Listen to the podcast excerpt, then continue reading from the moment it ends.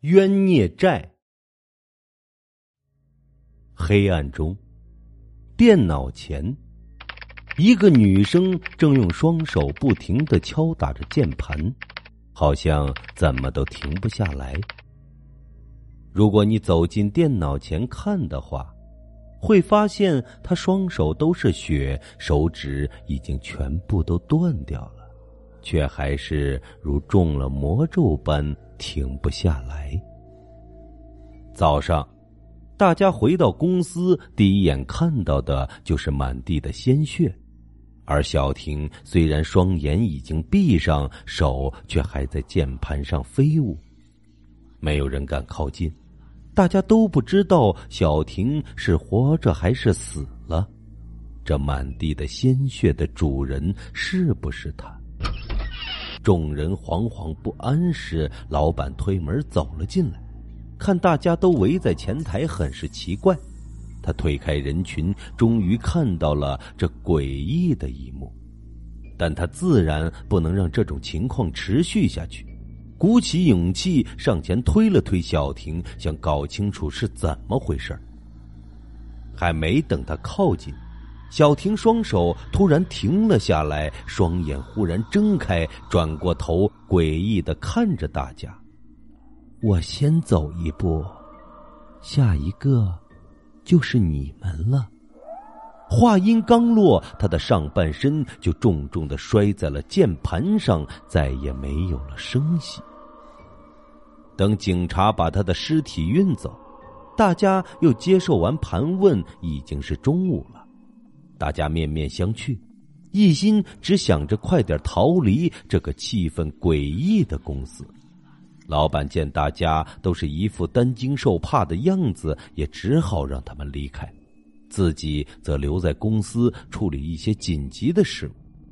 不知不觉，时间已经到了晚上八点。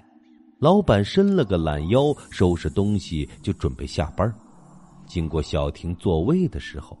身边忽然有一道微光快速闪过，老板吓了一跳，立马四处寻找光线的来源，可周围除了正常的日光灯外什么都没有，这让老板不禁的打了个冷战，越发加快了走向门口的速度。还是没走到门口，老板忽然觉得重心不稳，脚下一滑，狠狠的摔倒在地。随即发现地面居然是湿的，浓浓的血腥味扑鼻而来，伴随着熟悉的键盘敲打声，早上小婷临死前说的话不停的在耳边回荡着。他踉跄的从地面爬起，也不敢去看那地面滑滑的东西究竟是不是血，一心只想冲出公司。不过并不如他的愿。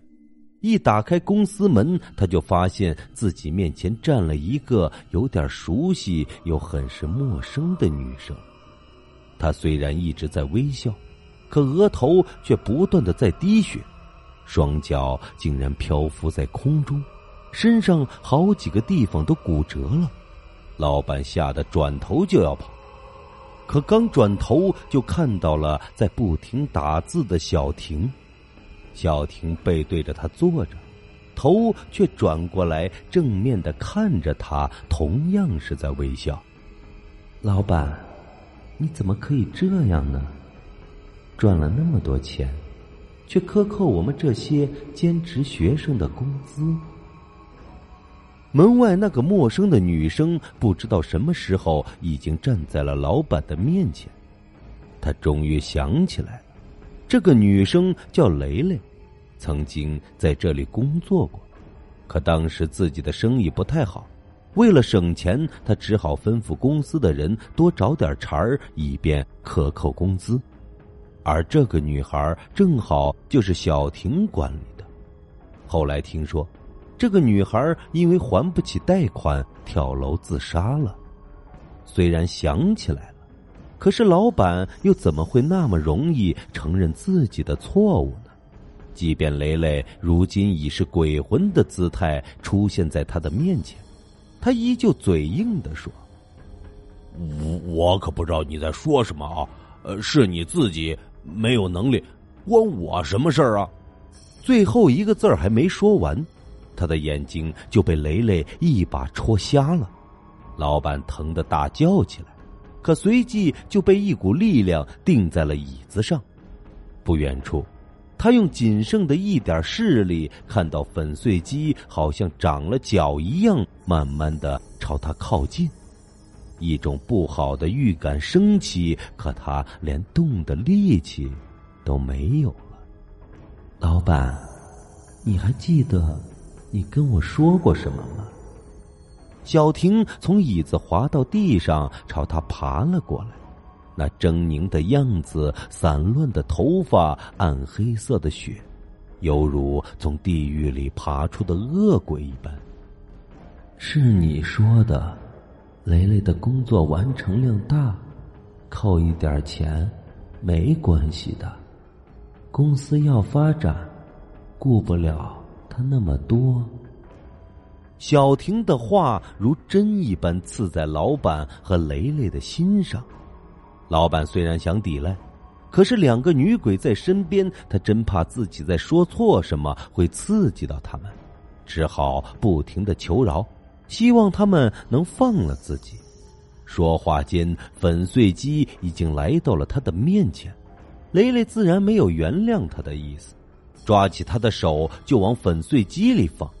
强烈的痛感快速的从手传递到全身，老板全身都被汗水和血浸透，几乎失去了思考的能力。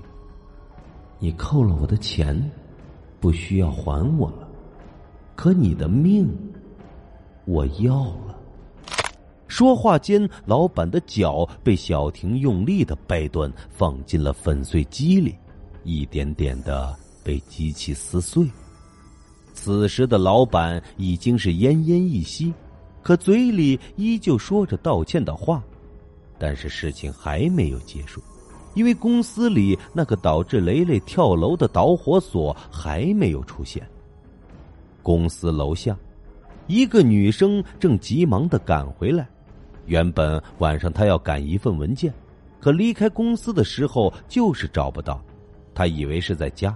可翻了一遍，还是一无所获，无奈之下，只好冲回公司连夜赶工了。可当他回到公司，看到里面亮堂堂的，心里反而有种说不出的害怕。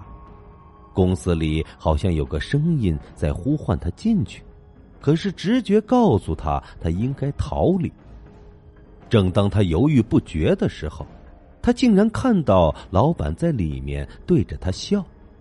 老板看到自己了，女生自然也不好意思走，只好推门而入。映入眼帘的是断手断脚的老板正慢慢的滑到地上，好像已经没有了气息。女生吓坏了，她刚踏进公司的脚立刻收回，刚想回头，就感觉后面有个人死死的掐住她的脖子，用力的把她推进了公司。云云，你为什么要把我的那个袋子拿走？为什么要把我的救命钱拿走呢？耳边传来了雷雷清晰的声音，云云彻底的吓坏了。他回想起雷雷要离开公司的那天，他看到袋子里装了很多的钱。也不知道雷雷拿这些钱要做什么，只是一时被钱迷了心窍，偷偷的将钱藏了起来，而这一切都被小婷看到了。事后，小婷威胁云云把钱分他一半，看着雷雷焦急的寻找那笔钱，却当做什么事儿都没有发生。如果不是雷雷死后不甘心回来找小婷索命。雷雷怎么都不会想到，自己在公司里交的第一个朋友，居然会这么对他。云云后悔了，说自己愿意把那些钱都还给雷雷的家人，可惜这一切都已经来不及了。雷雷和小婷拖着已经变成尸体的老板和毫无招架之力的云云，一起从公司的窗口纵身跳了下去。感谢您的收听，平时里喜欢网购的听友，欢迎订阅我们的公众号“天天福利网”，精准查询淘宝、天猫、拼多多等商家高额优惠券，欢迎大家关注来领取。您的支持就是我们的动力。